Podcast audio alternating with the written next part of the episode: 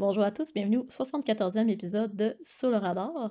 Donc cette semaine, on va discuter des recommandations que j'avais faites lors du dernier podcast. Donc euh, Scary Stories to Tell in the Dark ainsi que The Big Lebowski. Comme à l'habitude, je suis en compagnie de Maxime, ça va bien? Ben oui. Oui, parfait. Donc euh, vous avez probablement vu qu'on avait un autre épisode qui s'appelle le Ketchup épisode. Donc on va tout de suite en fait entrer dans euh, la discussion pour les films. Mais si vous voulez savoir ce que nous avons écouté durant le temps des fêtes ou à quoi on a gamé, vous pouvez écouter l'autre épisode. Dans le fond, euh, tout c'est un recap de tout ça.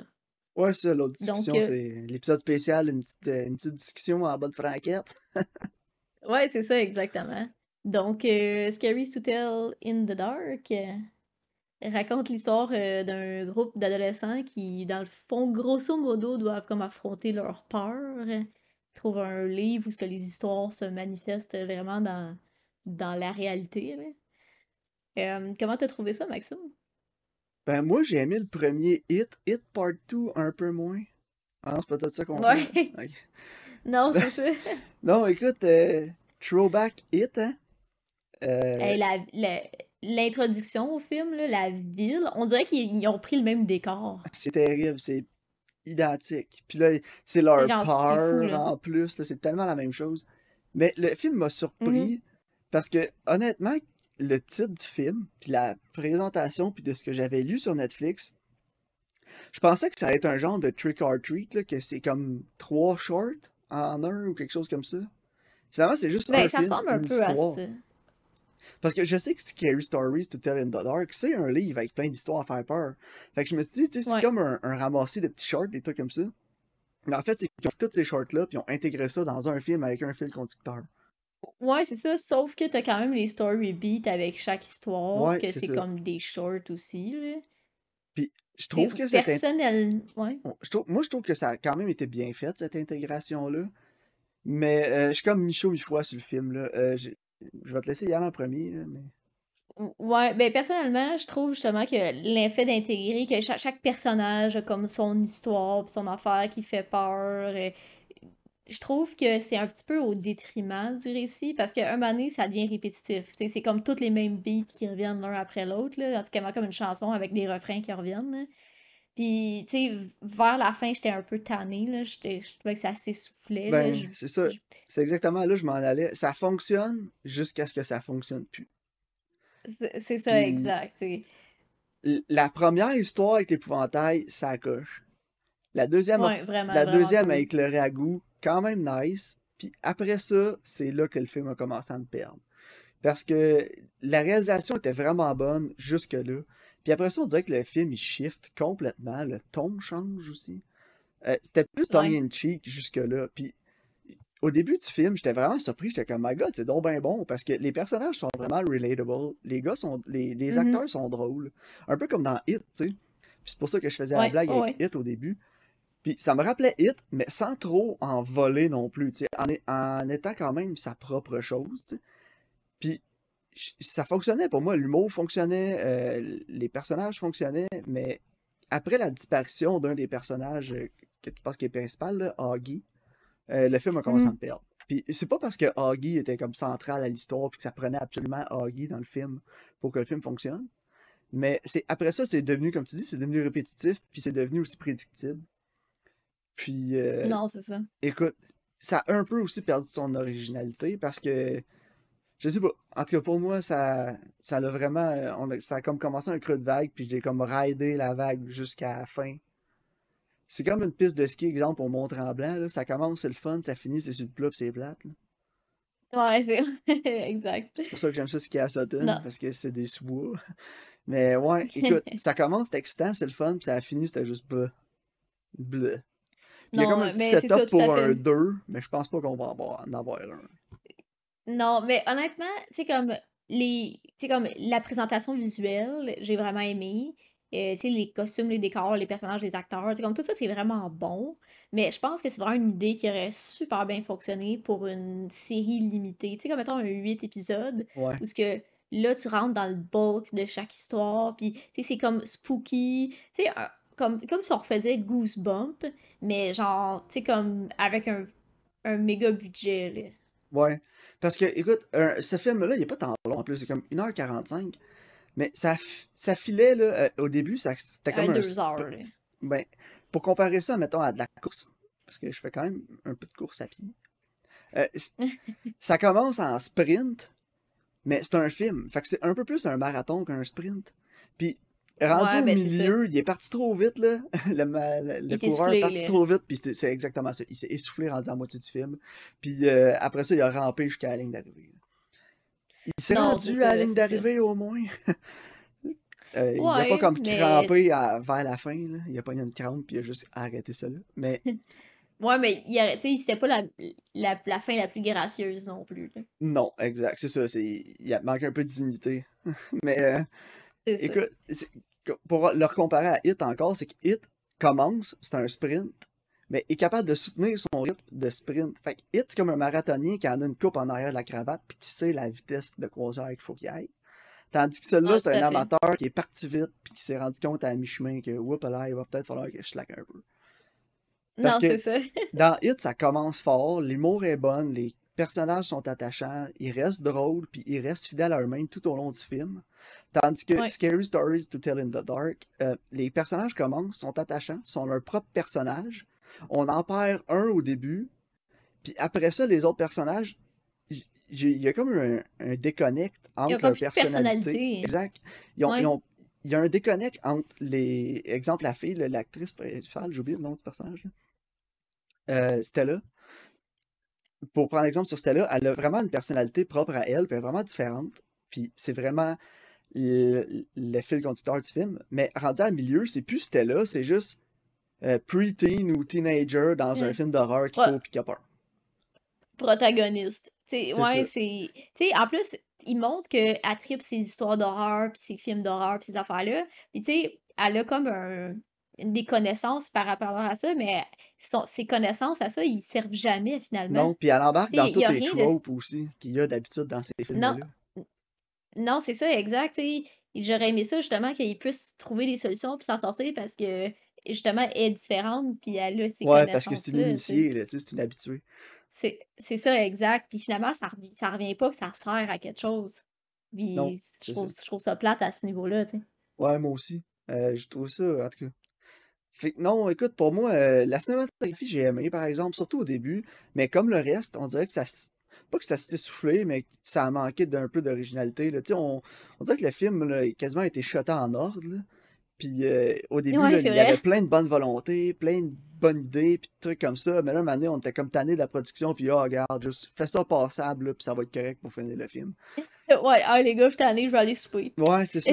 Fait que, écoute, pas qu'il y a eu un manque. Je veux pas dire qu'il y a un manque d'effort parce qu'on n'était pas sur le plateau, mais c'est le feel que ça ouais. C'est le feel que j'ai eu euh, en finissant le film, c'est que il manquait le, la, la petite magie qu'on avait un peu au début du film, ou que, qui m'a agréablement surpris au début. Puis il m'a amené quelque chose de relativement, pas nouveau nécessairement, mais qu'il était, tu sais, c'était sa propre chose, sans nécessairement réinventer la roue. C'était quand Non. même original. Oh, ouais.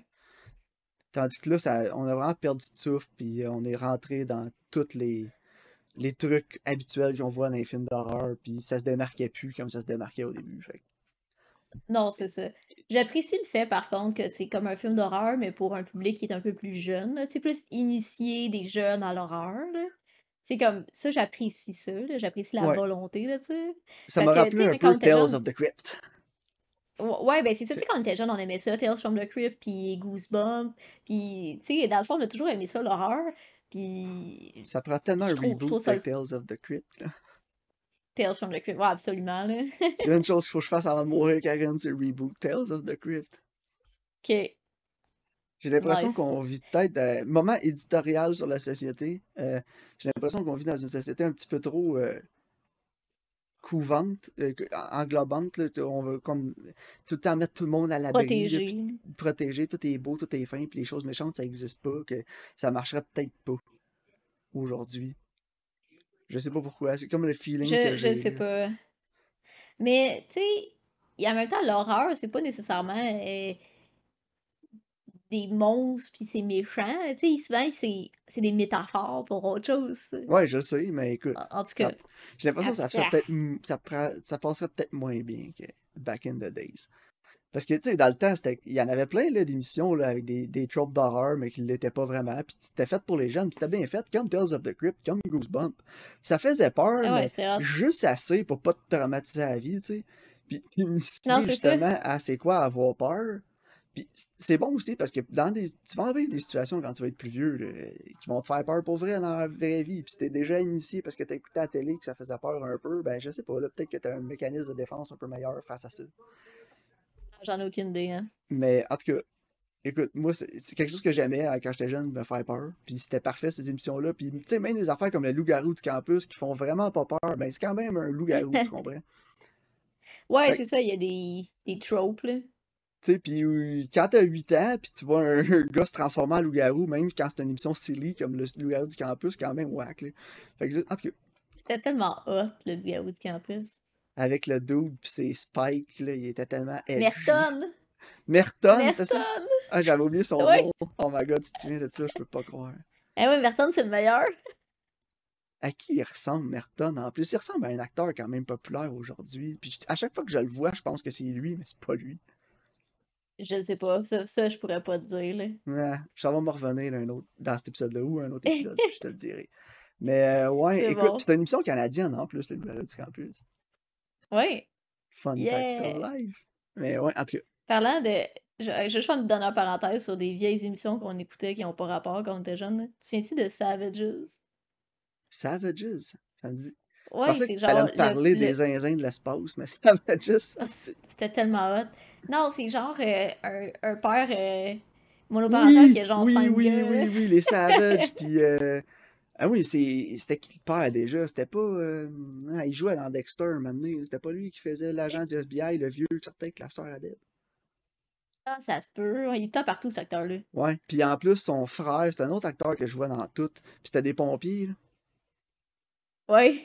Les Savages. Ah oui, c'était malade, ça, cette émission-là. Il y avait cinq gars. C'était malade. Ouais. Ils oh sont tous différents, là. Ouais. Oh, regarde. il va falloir qu'on se fasse un épisode de.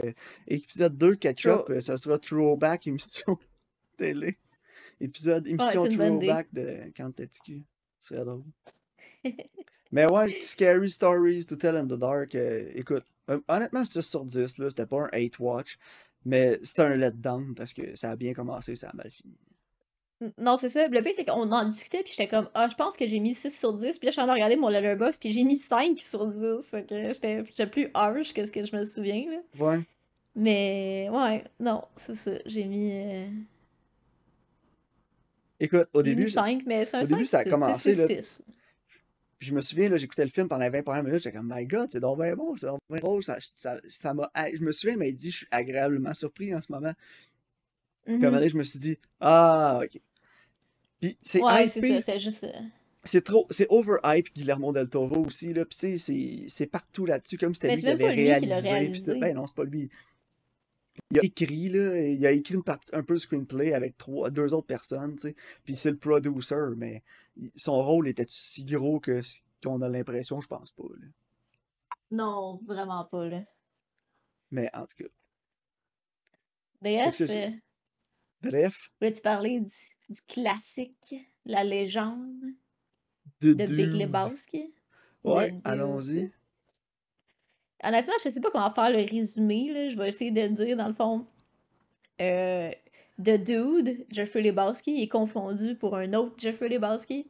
Puis là, il y a un gars qui pisse sur son tapis, puis ça l'engendre une, Hein? une lignée d'événements incroyables dans la vie du dude. C'est Ouais, écoute, c'est écoute, vraiment le meilleur résumé que je peux faire, je pense. là. il y a beaucoup de bowling aussi. L'avais-tu déjà vu avant?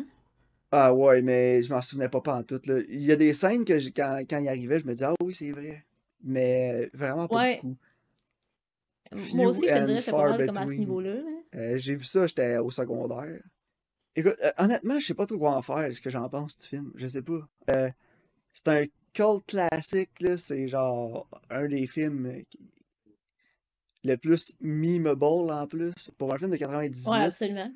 euh, c'est incroyable que ça tienne encore autant. Là. Puis, tu sais, That's just like your opinion, man. Tu le vois partout, ce meme-là. Puis le Am I the only one who care about the fucking rules? Ouais. En tout cas, ça, c'est les deux premiers, c'est les deux plus famous, là, mais il y en a probablement d'autres aussi. Là. Mais Oh, écoute, ouais. les frères Cohen, moi, c'était tout le temps été un peu une relation amoureuse avec eux autres. là. Il y a des films, euh, je les adore, là, sont great, là, écoute, mais il y, a, il y a des films d'eux autres que j'écoute puis je suis pas capable. là. Je me souviens, j'ai juste vu une Mhm. fois Burn After Reading. Je l'ai pas vu une deuxième fois, mais la première fois que je l'ai écouté, j'ai fait comme. Fallait que je le réécoute. Fallait que je le réécoute. Mais tu sais, j'ai écouté True Grit, j'ai trippé. Euh, après Ouais. ça, euh, No Country for Men, la première fois que je l'ai écouté, j'avais pas adoré ça, mais quand je l'ai réécouté, j'ai fait My God, c'est un chef-d'œuvre. Fait que tu sais, Ouais, c'est leur meilleur film, là. Fargo, je suis comme. Ouais, it's a thing. Moi, j'aime Fargo, là. Ça me fait rire. Avec les accents. Ouais, moi aussi, mais en même Mais- temps, jamais autant que. En tout cas, je sais pas. Fait que, écoute, Ouais, j'écoutais The Big Lebowski, puis il y a des moments que j'étais comme, waouh, c'est du génie, puis il y a d'autres moments que j'étais juste comme, ouais. Fait que c'est vraiment les Mais montagnes russes j'ai vraiment aimé ça. Mais il y a des moments que j'ai Ah ouais. adoré. Tu sais, genre, quand- la première fois que tu vois John Turturro, là, Ouais. Avec genre toutes ses bagues, puis son petit doigt qui est genre un faux ongle dessus, son kit mauve, là, puis il a tellement l'air de se prendre pour un autre, puis l'autre, il est genre, oh ouais, c'est un sex offender, il a montré sa graine à un enfant de 8 ans, t'es comme, what? Ça a tellement pas rapport. Puis, en tout cas, John Goodman, là, qui est genre le, le, le classique gars qui est Ah. revenu du Vietnam, puis qui est capable de parler de ça. Mais genre, toute sa personnalité, toute sa vie est basée là-dessus. Fait que, puis il fait tout le temps des liens avec dude, il est tout le temps que ça n'a pas rapport. De quoi Ça n'a pas rapport. Puis à chaque fois que Steve Buscemi, il dit quoi, il shut the fuck up dans les. Ah, mais Steve Buscemi est tellement drôle. Euh, honnêtement, Steve Buscemi, là, ça devrait. C'est un trésor national pour les Américains. Ah, il est malade, hein. Canonisez-le, faites de quoi, là. Il est tel- C'est une légende, ce gars-là. là. Puis True Story, je pense que je l'ai déjà dit avant, mais je vais leur dire. C'était un pompier avant. Ouais, je sais, c'est Puis vraiment drôle. Puis au 9-11, il a, il a été, il a remis son habit, puis il a été dans, dans des. Ouais, c'est cool. On en avait parlé quand on avait écouté euh, King of Staten Island. C'est vrai. Mais euh, ouais, la légende du cinéma, on pourrait peut-être faire une ca- un- des petits épisodes de ça un moment donné. On fera le premier, Steve Buscemi. We Mais, love Steve. We love you, Steve. Steve's great. Mais ça- j'ai eu de la peine, par Ouais. exemple, en écoutant le film. Parce que euh, à chaque fois que j'écoute un film avec Philip Seymour Hoffman, j'ai un pincement. Parce Ah, que Il est-tu assez bon, hein? il est parti trop fait... écœurant. C'est rare que ça me fait de quoi, là. Exemple, un acteur ou quelqu'un à Hollywood va mourir, je vais être comme, ouais, ok, ça arrive. Et récemment, tu sais, Jean-Marc Vallée, il- Ouais. C'est de la merde, honnêtement. Il y, a, il y a une crise de cœur en dehors de son chalet, genre, comment. Ouais, c'est belge, hein. Ouais, genre, parti trop tôt, un autre great. Puis Ouais, tout ce qu'il apportait au cinéma québécois aussi. Euh, écoute, Ben oui, lourde, tout à fait. là. lourde perte. Mais même si celle-là est plus proche de la maison que Philip Seymour Hoffman, ah, Philip Seymour Hoffman, c'est- celle que j'ai le plus de misère à vivre avec parce que, comme tu dis, il était tellement great. On aurait tellement pu avoir d'autres années incroyables. Ah, Pour moi, c'est un des cinq meilleurs acteurs que j'ai vu dans ma vie, là, facilement. Ah, dans, dans tout, il est bon dans tout. euh, J'ai jamais vu euh, pas être bon. Puis Là-dedans aussi, il est écœurant. Il... il- il fait tout le temps des rôles différents, puis il tout le temps tellement bon. en tout cas, Il, il est, il est tellement léche-cul après l'autre. Ah, mais cas, parenthèse, Philip Seymour Hoffman. Euh, écoute, le- comme je te dis, le film, je sais pas trop quoi faire avec ce film-là. euh. genre, je vois tout le monde qui, comme, 10, 10 sur 10, 5 sur 5, chef-d'œuvre. Puis je suis comme. Pour moi, c'est pas un chef-d'œuvre. Regarde. Pour moi, c'est pas aussi great que tout le monde dit que c'est. sorry, not sorry. Ouais. C'est correct. Mais Moi, je trouve que oui. Je pense que c'est si je disais ça à Joel Peyton Cohen, puis je disais ça à The Dude, il me dirait Well, that's just like your opinion, man. Fait que ça serait Ouais, c'est correct. ça.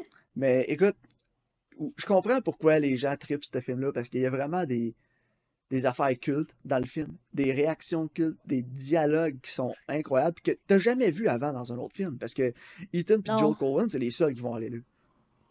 Ah, Puis- les personnages, en fait, là. Puis tu sais, je vais leur donner le crédit, tout le crédit qu'il faut à ces réalisateurs-là pour avoir les couilles d'avoir réussi à produire un film que l'élément déclencheur, c'est « You're a Chinaman who peed on my rug ».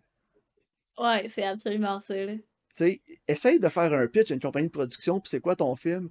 Ouais, c'est un slacker à LA qui décide de faire de quoi quand quelqu'un buste sa porte chez eux puis pisse son tapis. tu sais, tout le long, j'étais crampé parce que ça fait aucun sens, mais pour moi, c'est. encore plus impressionnant qu'il ait réussi à faire ce film-là. Ah, ben que, oui. que tout ce qui se passe dans le film, tu comprends? Fait qu'écoute, pour moi, le statut légendaire, puis 10 sur 10 de ce film-là, c'est ça, là, c'est comment t'es capable de vendre ton film quand c'est aussi ridicule Ouais. que ça. Puis Mais- tu sais, les- tous les personnages excentriques aussi dans le récit, là. C'est tout le monde qui rencontre, tout le monde est weird, là. Tout le monde est des quirks, tu sais, la gang d'Allemands. euh, Ouais. Mais en même temps, j'ai l'impression euh, que c'est ça. Moore. Je sais pas pourquoi. Ouais, ben, Mais vraiment, si tu vas c'est aller, c'est du monde pense- normal qui habite à LA. là. Mais c'est ça, je pense que c'est. Il y a une grosse partie de ça qui est comme vraiment critique de LA, puis de ce lifestyle-là, puis l'art, tu sais, comme, puis tout ça en général, là. Ouais, ben, c'est ce que j'ai- je voyais, je lisais comme entre les lignes un peu, là, quand j'écoutais le film. Ouais. C'est c'est vraiment une critique sociale de Los Angeles, là, de genre tous les types Ah ouais, de personnes qu'il y a là-bas, puis de... Tu sais, dans... puis- En tout cas, je veux pas euh, trop embarquer là-dedans, parce qu'on pourrait en parler pendant deux heures, là. Mais, euh, tu sais, ça avec l'aspect du bowling aussi, là, que j'ai vu un peu comme une critique dans le- la société américaine au complet, là. De genre, on est gras, mais on joue au bowling, là, je sais pas. Ah, je sais pas. hein. Mais ouais, j'essaie, tout le long du film, j'essaie de comprendre c'était quoi vraiment le, le meaning du bowling. J'ai comme pas encore trop graspé euh, le concept du bowling dans le film. Je sais pas si t'as une théorie, là. Non, j'en ai pas. Je trouve juste que c'est particulièrement drôle. Ouais, mais écoute, la... c'est pas mon type d'humour non plus, fait que c'est c'est pour ça que je pense qu'avec moi ça résonnait un peu moins, là. Oui, il y a des affaires que j'ai trouvé vraiment drôles, mais que ce soit juste genre épais puis genre ça ridicule, pour moi ça me prend un peu plus pour que je trouve ça drôle. J'ai de la misère à juste faire c'est drôle parce que c'est ridicule. Ouais, je sais pas. Moi, moi j'ai trouvé que c'était particulièrement drôle, puis que c'était vraiment bien réalisé, puis c'est comme le scénario en tant que tel aussi il est malade, là. Ouais, ben il y a beaucoup de scènes, beaucoup de scènes sont vraiment bien Ouais, faites aussi, là. La scène de danse Mhm. était vraiment bonne. Ouais. Mais non, je trouve que c'est vraiment original. euh, Je sais pas. I think it's fun. Ouais, c'est fun, mais en même temps, je sais pas. Pour moi, ça a vraiment pas, original. euh, ça a pas vécu aux attentes. Ah ouais, ok. Combien t'as mis sur 10? 7, genre? Ouais, 7. Ah Ouais. Mais, Je pense que j'ai mis 8, mais je pense que je vais y mettre un 9. Je sais pas. Je trouve que c'est vraiment. euh, Je sais pas. C'est c'est vraiment un original. Tu sais, j'ai pas vu grand chose d'autre dans ma vie qui ressemblait à ça. Sauf d'autres films vrai. des frères Cohen, mais encore là, ça se mesure pas à ça, tu sais. non, c'est sûr que la oh, grandiosité puis du même film, si- c'est l'aspect oui, ça fait un peu la critique sociale, mais ça rentre jamais, ça, ça soit comme heavy-handed. Ah, c'est pas moralisateur non plus. Non, c'est ça, c'est pas moralisateur. C'est pas. C'est juste comme check, c'est ça. Puis je- à ce niveau-là, j'aime vraiment ça. ça. Le ton reste toujours le même. Puis t'es toujours un peu comme What the... Tu sais, t'es toujours comme un peu confus en même temps. T'es- t'es juste comme Qu'est-ce que je regarde? What the... Mais en même temps, t'es comme Je veux voir où ça s'en va. Je veux voir le dénouement de ça.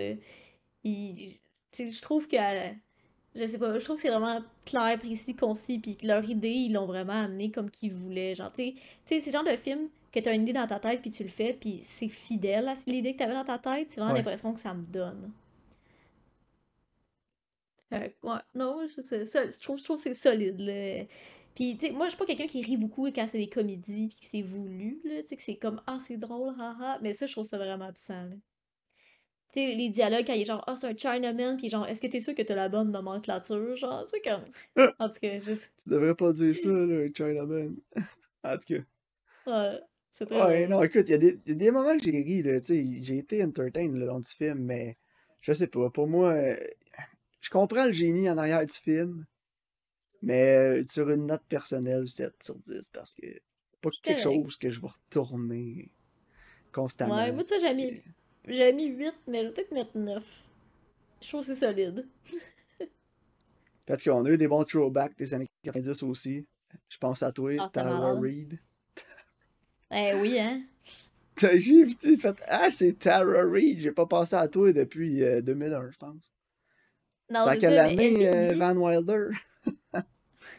LP, me dit, c'est pas elle, là, qui a- s'est fait faire un boob job, puis ils l'ont manqué, puis elle est virée folle, puis on l'a jamais revue.